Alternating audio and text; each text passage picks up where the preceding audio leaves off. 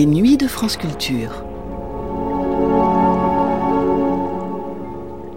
Créé par Pierre Schaeffer dans les studios de la RTF, le GRM n'était pas encore en 1952 le groupe de recherche musicale, mais le GRMC, groupe de recherche de musique concrète. Si elle avait ses premières œuvres, notamment la fameuse Symphonie pour un homme seul de Pierre-Henry et Pierre Schaeffer, la musique concrète n'était alors que balbutiante mais elle attirait déjà au GRMC de Schaeffer des compositeurs comme Messiaen ou Boulez, curieux d'explorer le nouveau monde sonore qu'elle proposait. Pierre Boulez, mais aussi Pierre-Henry, et venu du jazz, le compositeur André Auder, nous allons les entendre dans l'archive qui va suivre, le second volet d'une émission intitulée La musique concrète et le XXe siècle. Ils y présentaient des pièces, des essais, des études réalisées au GRMC, alors que Pierre Schaeffer, qui publiait à la recherche d'une musique concrète, y exposait le sens qu'avait pour lui la recherche qu'il avait initiée. Une émission dans laquelle, non musicien, mais écrivain tourné vers l'anticipation, René Barjavel témoignait de son intérêt pour ce qui serait peut-être la musique du futur. La musique concrète et le XXe siècle, second volet, diffusé le 10 juillet 1952 sur Paris Inter. La radiodiffusion française présente La musique concrète et le XXe siècle, une émission du groupe de recherche de musique concrète dirigé par Pierre Schaeffer. Œuvres inédites de Pierre Boulez, Pierre Henry, André Oder et Pierre Schaeffer. C'est Fred Goldbeck organisateur des principaux concerts de musique de chambre de l'œuvre du XXe siècle, qui va vous présenter cette émission consacrée aux concerts de musique concrète qui, dans le cadre du festival, représentèrent une expérience modeste sans doute, mais pourtant audacieuse. Vers la fin du festival de l'œuvre du XXe siècle, nous avons été convoqués à la salle de l'ancien conservatoire pour une séance de musique concrète. Pourquoi musique concrète? Comment cela se présentait-il? On n'était vraiment plus au XXe siècle, on était ou bien dans un lointain avenir, ou bien au contraire dans une atmosphère antédiluvienne. On voyait là d'énormes engins, d'immenses coquillages, ou peut-être autant de mandibules de monstres du Loch Ness. On voyait des engins plus petits qui avaient l'air de soucoupes volantes arrêtées en plein vol. Il y avait la place d'un chef d'orchestre mais au lieu de la baguette, il avait une sorte de contact mobile qui permettait de diriger le son aux quatre coins de la salle. Il y avait heureusement sur l'estrade un piano, ce qui nous rassurait un petit peu. Qu'est-ce que c'était la musique concrète qu'on euh, nous proposait? Nous allons ce soir donner à nos auditeurs quelques exemples de cette musique concrète. D'une manière générale, on peut dire que c'est une musique qui est faite avec la différenciation du bruit non pas avec des instruments habituels, mais avec toutes sortes de bruits composés et après avoir été décomposés. Par exemple, le premier exemple qu'on nous euh, donnait, c'était une boîte roulant sur une table ou autre surface, et le bruit que produisait cette boîte en roulant ou en cahotant sur cette table était décomposé, accéléré, ralenti, trituré de toutes les façons. Ceci nous promettait des choses en effet assez peu usuelles on peut dire que l'élément qui restait naturellement était l'élément de rythme et l'élément d'organisation de la musique autour de la non-musique, autour du silence.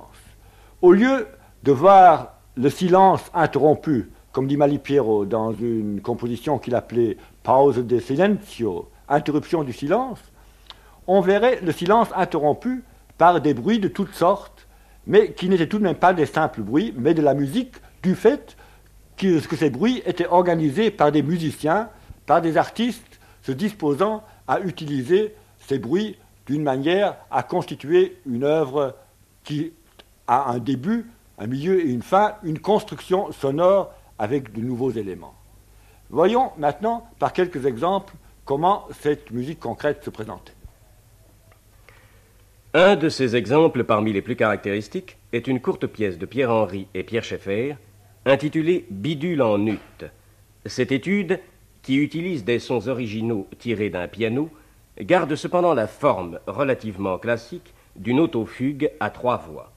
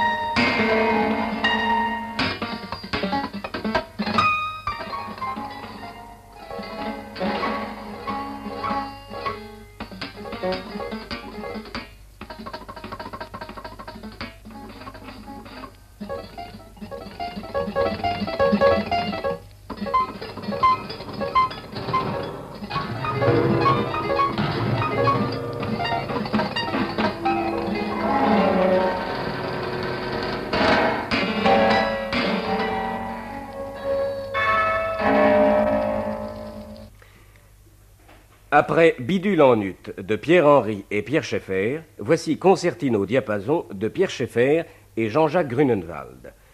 Les improvisations de Jean-Jacques Grunenwald utilisent cette fois le piano sous sa forme classique, mais l'instrument avec lequel elle concerte est une construction artificielle due à la technique concrète. Des prélèvements de quelques secondes dans la masse sonore d'un orchestre en train de s'accorder en ont fourni les éléments. Vous entendrez successivement allegro, intermezzo et finale.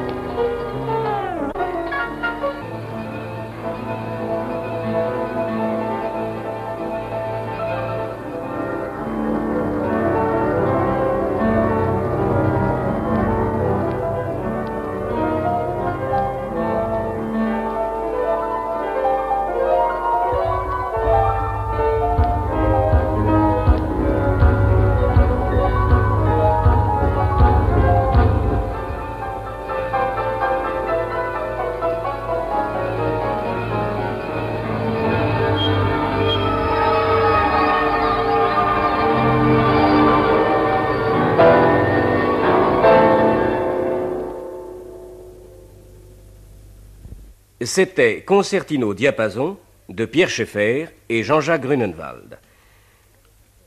Si la musique concrète en est à peine à inventorier ses moyens, à formuler ses règles, elle a déjà une histoire.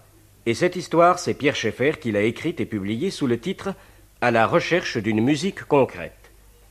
Écoutons l'auteur s'entretenir de son livre avec Jacques Longchamp. Les profanes trouveront dans le livre de Pierre Schaeffer, À la recherche d'une musique concrète qui vient de paraître aux éditions du Seuil, bien plus de choses qu'ils ne peuvent le penser a priori. Et pour moi, je dirais tout de suite que je suis heureux d'y découvrir d'abord un homme, non pas seulement un technicien ou un savant, mais un homme aussi qui médite, qui doute, qui espère et désespère, qui aperçoit les dimensions humaines et métaphysiques de sa tâche ou de sa création, un modeste qui ne croit pas à son œuvre parce qu'elle vient de lui, mais reconnaît le privilège qui lui est accordé et ne juge les choses bonnes ou fécondes que parce qu'il en reconnaît la vérité objective et peut la rattacher à un courant de pensée scientifique et technique, comme à un courant de pensée intellectuelle. Ainsi, je crois que la richesse de ce livre dépasse son objet même, et euh, si je ne craignais pas de minimiser la musique concrète, ce qu'à Dieu ne plaise, je dirais volontiers, euh, en humble critique musicale, que sa réflexion sur les grands courants contemporains me, me, paraît presque aussi importante que son élucidation du sens et de l'orientation euh, spirituelle de la musique concrète.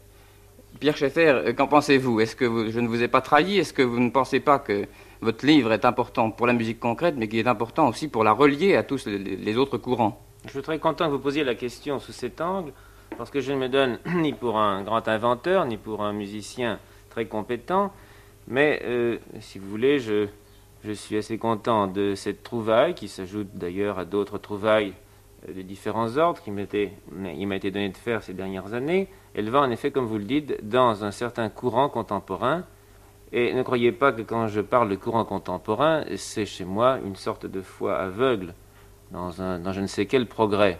C'est un courant infiniment plus souterrain qu'on ne le pense.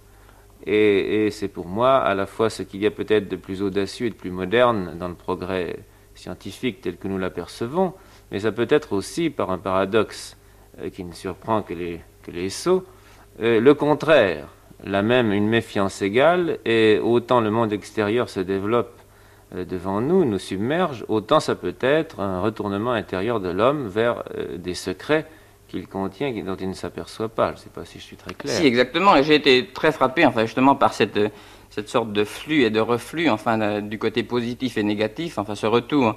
Euh, parfois ce retour justement à, l'ancienne musique, si l'on peut dire, enfin ces, moments de doute où vous vous demandiez si vous n'aviez pas déchaîné un, un, univers maléfique et où vous reposiez dans la musique des, temps passés. oui, vous touchez un point sensible. Je ne veux pas dire de mal de la musique concrète, j'aurais bien tort, je m'estime assez chanceux, dans la mesure où euh, il est donné à quelqu'un de découvrir quelque chose, si peu que ce soit, c'est quand même une assez grande chance. Mais souvent, je suis presque amené à prendre position contre la musique concrète, dans la mesure où elle serait adoptée sans discernement et où faisant partie des forces de désintégration qui, sont, euh, qui nous environnent et qui sont souvent à la mode, elle serait adoptée sans contrôle et sans comprendre qu'un objet nouveau, qui a une puissance d'explosion, n'est-ce pas, l'époque des atomes euh, est abondante en exemple de ce genre, mais moi je n'estime une époque d'atomes que dans la mesure où, on, se saisit des puissances de l'atome et on essaye de s'en rendre maître. Et ça, euh, si vous voulez, je dirais, comme si vous n'étiez pas là, que la musique concrète a beaucoup de chance d'avoir eu un créateur qui soit un créateur intelligent, ce qui n'est pas si, qui n'est pas si courant. Et justement, un créateur qui soit capable de prendre, une, qui prend, de prendre une position de repli par rapport à son œuvre, de prendre une distance, car je crois que euh, autrement, la musique concrète risquerait d'en mourir, du fait, du fait même que ce n'est pas un système, mais en fait c'est l'ouverture de tout un monde sonore, de tout un, d'un véritable univers, où si l'on n'a pas, euh, par ailleurs, une pensée directrice ou si l'on n'a pas une, si l'on ne réfléchit pas sur son action, on risquerait de, faire des choses folles, enfin de, sortir vraiment de son cadre. Vous êtes bien gentil de me dire ça, mais je me demande si ce n'est pas trop espéré euh, de l'action d'un inventeur, de celui qui était à l'origine de quelque chose. Je crois qu'à partir que très tôt, il n'y peut plus rien.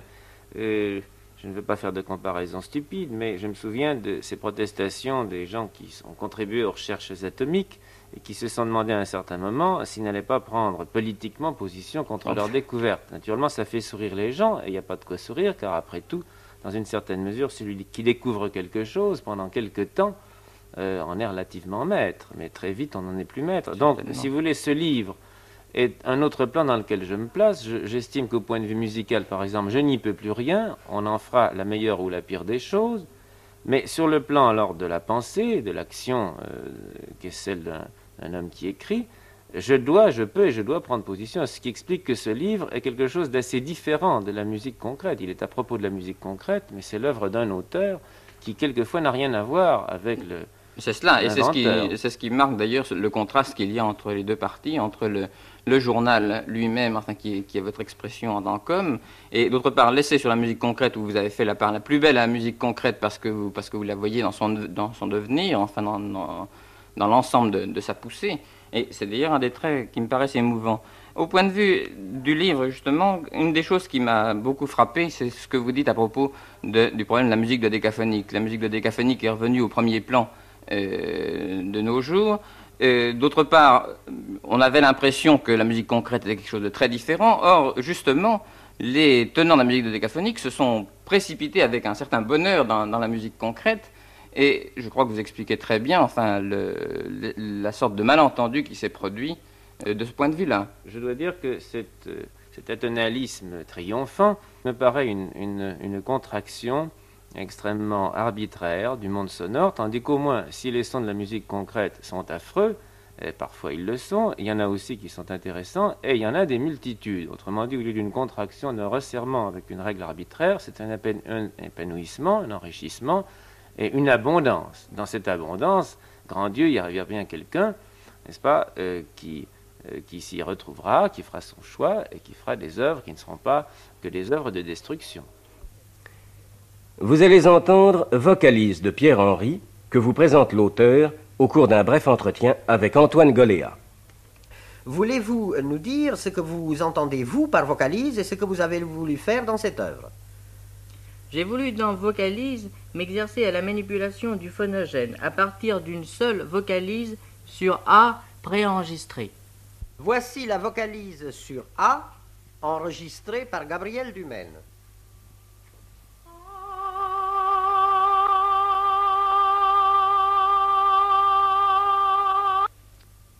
Là, il s'agissait surtout pour moi de l'utilisation des instruments concrets pour réaliser une partition habituelle, encore sérielle, à cela près que l'instrument dont on joue est la voix.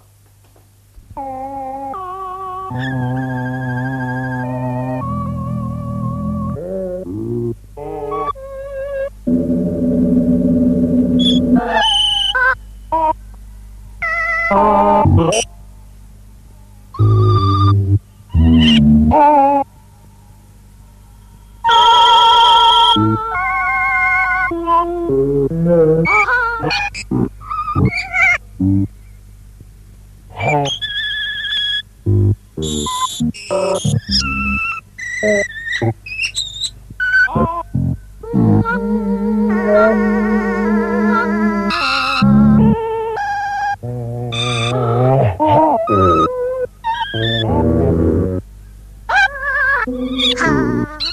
Oh.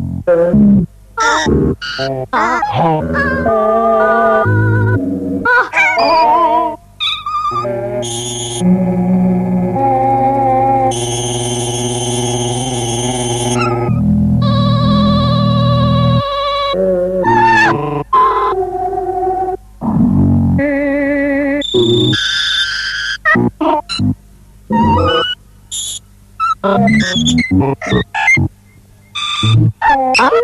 Uh-huh. Uh-huh. Uh-huh. Uh-huh. Uh-huh.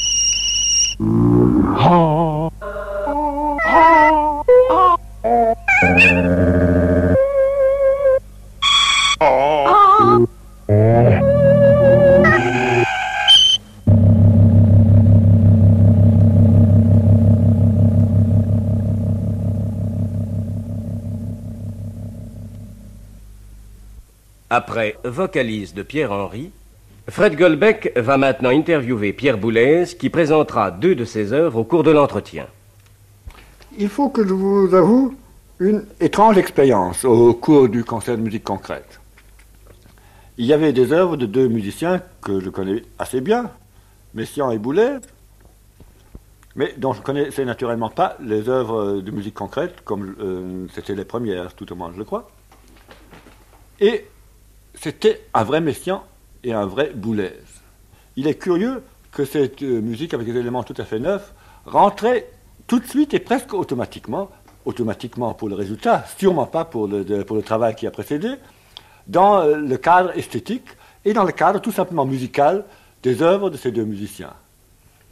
Est-ce que vous pouvez euh, m'expliquer s'il y a de quoi s'étonner ou s'il n'y a pas de quoi s'étonner? Je crois qu'il n'y a pas de quoi s'étonner.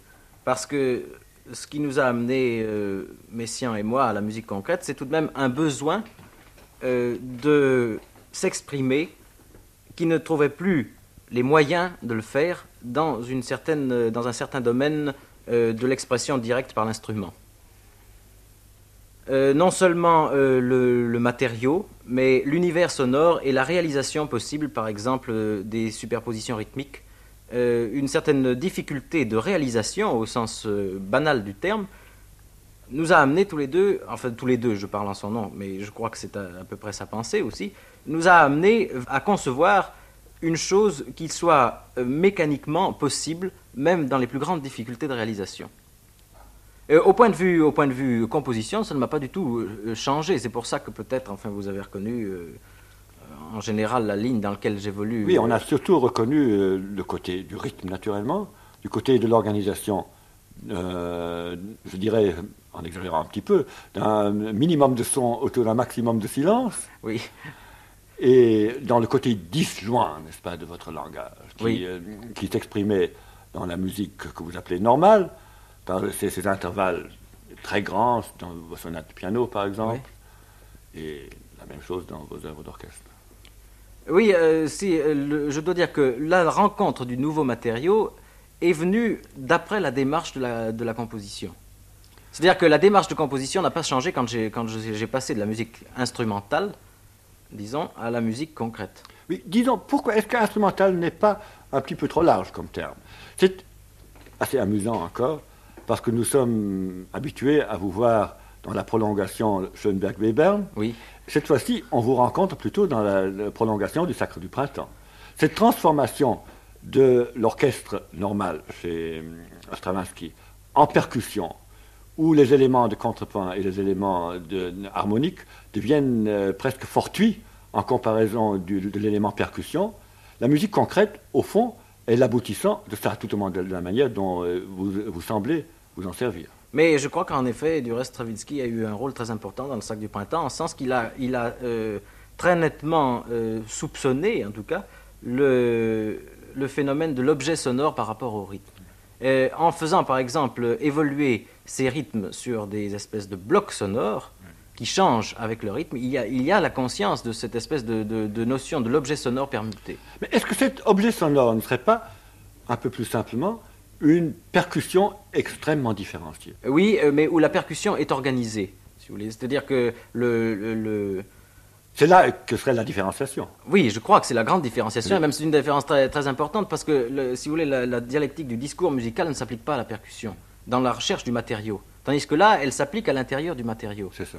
Et ça, je crois que c'est la grande différence où l'écriture, et justement où je peux rejoindre euh, Stravinsky à Webern, ce qui est une idée qui m'est chère, c'est que à l'intérieur du matériau, je mets une dialectique musicale. Notez cette euh, question de la spatialisation sur laquelle on m'a beaucoup interrogé dans, le métro, et je ne savais pas encore ce que ça voulait dire, c'était en, allant, pas en revenant. Cette euh, spatialisation, au fond, existe déjà dans la, euh, dans la musique traditionnelle. Un des, un des premiers exemples est le fameux passage du Requiem de Berlioz, Berlioz, oui, ça évidemment. où le- la, la fanfare vient des quatre coins de la, la salle. Il y a une chose qui est certaine, c'est que dans la musique concrète, la spatialisation joue un très grand rôle. Euh, joue un très grand rôle non seulement affectif, car euh, quand on entend une, euh, une œuvre de musique concrète passer, euh, toutes, ou toutes les pistes, n'est-ce pas, qui doivent sortir sur plusieurs haut-parleurs, passent sur un seul haut-parleur, il se produit euh, un, un espèce de- d'effet d'agglomération qui, nuit complètement, non seulement à la clarté du discours, mais même à son intelligibilité. Et est-ce que vous voyez dans euh, cette musique-là une limite bien accusée, ce que nous pourrions appeler euh, l'expérimentation ouverte ou l'œuvre terminée Moi, je trouve qu'on est encore dans la période de- de tout à fait expérimentale. C'est-à-dire qu'on ne peut pas encore euh, concevoir des œuvres à proprement parler, étant donné qu'on n'a pas les moyens d'investigation suffisants dans tous les domaines. En particulier en ce qui me concerne, j'ai fait deux études. La première était sur les variations de hauteur d'un seul son, c'est-à-dire tout ce qu'on pouvait tirer, n'est-ce pas, de- des transformations par rapport à la, à la hauteur. Voici, à titre d'exemple, la première étude de Pierre Boulez.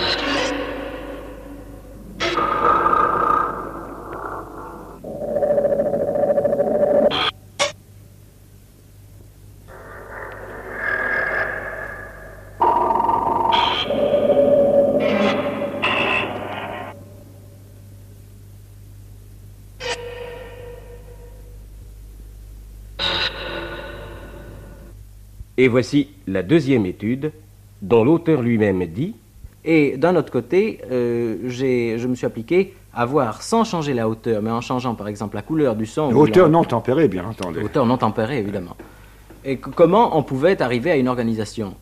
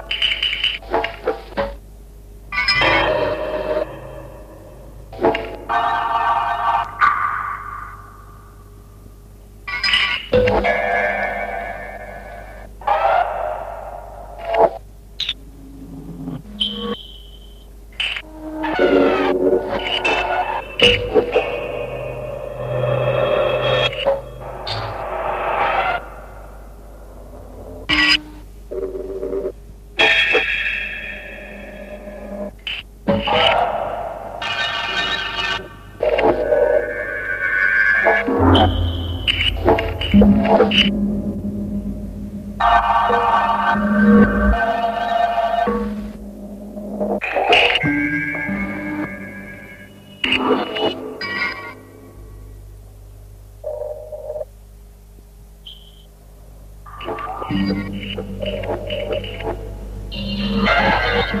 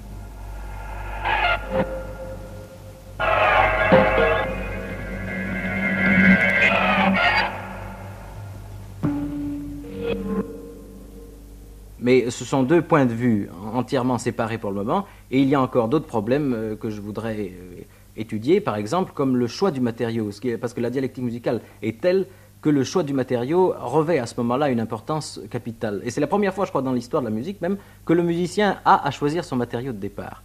Car quand il écrit de la musique, le musicien a toujours en vue un instrument, une voix, quelque chose de donné au départ. Tandis que là, il a le matériau à créer en même temps que la forme musicale. Il y a évidemment toujours le rapport négatif, pas, de, faire de créer le matériau qui euh, contredise le matériau euh, usuel. Oui, il y, a, ce côté-là pour le moment. Nous sommes dans une espèce de période de déformation du matériau usuel, mais nous ne sommes pas encore arrivés à créer un matériau proprement dit. Il y a, au lieu là où d'autres euh, composaient avec l'octave, vous composez avec l'octave évitée, évincée. évincée. il est indispensable de créer un espèce de langage musical qui puisse euh, par sa simple organisation, justifier tous les matériaux qu'il emploie. La musique concrète, loin d'être exclusive, apporte au contraire ses moyens propres aux inspirations les plus diverses. C'est ainsi qu'à Pierre Boulez succède André Oder, dont on connaît la compétence en matière de jazz. C'est toujours Fred Goldbeck qui interviewe André Oder. J'ai ah, donc assisté à votre premier concert de musique concrète dans le cadre du Festival du XXe siècle. Et j'ai, comme tout le monde, été vivement intéressé par le résultat de vos expériences. Et j'aimerais bien, cher André Auder, que vous nous disiez comment vous avez été amené à faire l'œuvre ou l'expérimentation qui euh, était votre part dans ce programme. Oui, mon cher Goldbeck, vous faites bien de rectifier, car euh, dans mon esprit, ce n'est absolument pas une œuvre que j'ai présentée dans ces concerts de musique concrète, mais simplement une étude. En ce qui me concerne, Pierre Schaeffer m'avait demandé de faire une étude qui réunisse l'esprit du jazz aux, recherches de la musique concrète. Euh, à première vue, cela semblait assez incompatible puisque le jazz est la musique la plus humaine qui soit, n'est-ce pas? Vous savez que le, créateur de jazz improvise sa musique dans bien des cas, c'est-à-dire que euh, sa musique se crée instantanément à mesure qu'il embouche son instrument et dans une trompette par exemple, la façon de jouer une trompette, eh bien, euh, on peut y faire passer euh, beaucoup de choses qui seraient absolument pas notables sur le papier, et c'est précisément ce qui caractérise le jazz, cette, présence de l'humain, alors que, euh, au contraire, dans la musique concrète, le travail se fait avec des ciseaux, un magnétophone, de la colle, c'est tout à fait différent, et on est aux antipodes de, de l'expression humaine directe, n'est-ce pas? Alors, cela semblait incompatible, mais à un autre point de vue, il y avait tout de même un point commun assez évident entre le jazz et la musique concrète. C'est que l'un et l'autre ont pour but de triturer la matière sonore. Ah oui, le wow N'est-ce pas? Euh, vous, voulez, vous, voulez, parler sans doute des disques de Duke Ellington, C'est ça. Eh bien, dans, les disques de Duke Ellington, qui est tout de même un des grands créateurs du jazz, il y a euh, une espèce de malaxation de la matière sonore qui n'existe pas dans la conception occidentale qui recherche plutôt la beauté du son, la pureté du son pour elle-même, n'est-ce pas? C'est en cela que l'originalité du jazz est évidente. Or, la musique concrète vit aussi de cette trituration de la matière sonore et euh, cela m'a amené à me demander si on ne pouvait pas concevoir une étude de musique concrète dans l'esprit du jazz, c'est-à-dire euh, consistant en une espèce d'hyper-trituration de la matière sonore, n'est-ce pas? Je dois dire qu'à ce, point de vue, mon essai apparaît comme bien timide, et pour bien des raisons, parce que d'abord c'est le premier, et aussi parce que je n'avais pas une conscience parfaitement éveillée des moyens à employer pour, pour arriver à certains résultats, et je dois même dire que je n'avais pas, au moment où j'ai commencé cette étude, conscience des résultats auxquels je pouvais arriver. C'est seulement maintenant, après deux mois deux ou trois mois de travail acharné sur cette chose, que je commence à avoir une, une conception assez nette de ce que pourra un jour être une œuvre de jazz euh, réalisée à partir des moyens de la musique concrète, n'est-ce pas? Je ne sais pas, mais il me semble tout de même que vous êtes un petit peu trop modeste pour expérimental et inachevé, tel que vous le dites qu'elle soit. Elle m'a tout de même paru extrêmement réussie. J'ai trouvé que justement euh, ce super jazz que vous avez fait était pas tellement en opposition, mais dans la prolongation de ce qu'il y a peut-être de, plus réussi, de plus intéressant dans, le jazz, à tel point que le jazz pur qui y était ajouté en, obligato, le piano paraissait presque un petit peu pauvre. Alors en ce qui, en ce concerne la réalisation de l'œuvre, je dois dire que j'ai mis euh, une espèce de, de, coquetterie à ne réaliser cette œuvre qu'avec le concours d'une seule trompette, et quand on entend ici jusqu'à 12 superpositions, c'est toujours le même instrumentiste qui a prêté son instrument, n'est-ce pas? Euh, Les superpositions se sont faites en studio. Il y a aussi évidemment la section rythmique euh, que j'ai préféré enregistrer telle qu'elle, parce que euh, déformer la section rythmique posait des problèmes que je n'ai pas encore résolus, même à l'heure actuelle. Et aussi des éléments de piano préparés, dont la plupart ont été réalisés par mon ami Baraquet, qui est un spécialiste de la question. Tout cela m'a paru particulièrement heureux le son de la super trompette ou du, euh, super ensemble de trompettes. En tout cas, je trouve qu'avec cette euh, combinaison d'éléments mécaniques, vous avez fait une œuvre extrêmement vivante. Voici donc Jazz et Jazz d'André Oder.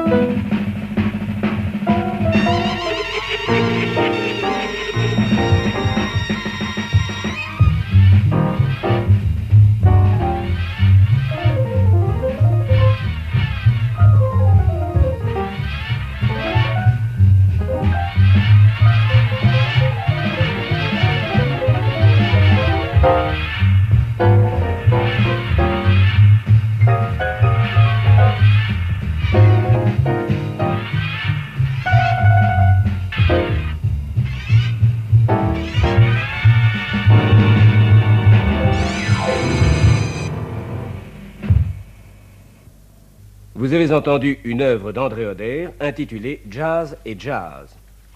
Après le témoignage des musiciens, voici celui du romancier. La parole est à René Barjavel, à qui nous laissons le soin de conclure. Je ne suis pas musicien. Je crois qu'il me sera donc d'autant plus facile de tirer la conclusion de cette émission. Quand je dis que je ne suis pas musicien, je veux dire que je fais partie de cette grande foule d'hommes et de femmes qui euh, n'ont pas de culture musicale euh, spéciale, pas de, culture technique musicale, ce qui ne les empêche pas d'aimer passionnément la musique. Et lorsqu'ils se trouvent entendre les formes modernes de la musique, ils sont très souvent choqués ou décontenancés euh, parce qu'ils n'en comprennent pas toujours le pourquoi et le comment. En tout cas, c'est mon cas. Par contre, lorsque j'ai entendu pour la première fois de la musique concrète, je n'ai pas été surpris le moins du monde. Euh, j'ai eu l'impression d'avoir affaire, euh, d'entendre enfin quelque chose que j'attendais depuis longtemps. Ce n'était pas une forme nouvelle, une technique nouvelle d'une chose ancienne c'était vraiment quelque chose de nouveau. On n'imagine même pas tout ce, que, tout ce que la musique concrète peut apporter. Et demain, ce ne sera plus un chant du monde symbolique qu'elle nous fera entendre, mais le vrai chant du monde, le vrai chant des étoiles. Je crois que si il y a une chose qu'on peut lui reprocher, c'est de n'être pas encore assez audacieuse, de ne pas aller de l'avant assez vite et assez fort. Pour moi, je suis terriblement impatient. La radiodiffusion française vous a présenté La musique concrète et le XXe siècle, une émission du groupe de recherche de musique concrète dirigé par Pierre Schaeffer. Au cours de cette émission, vous avez entendu des œuvres inédites de Pierre Boulez, Pierre Henry, André Oder, Monique Rollin et Pierre Schaeffer.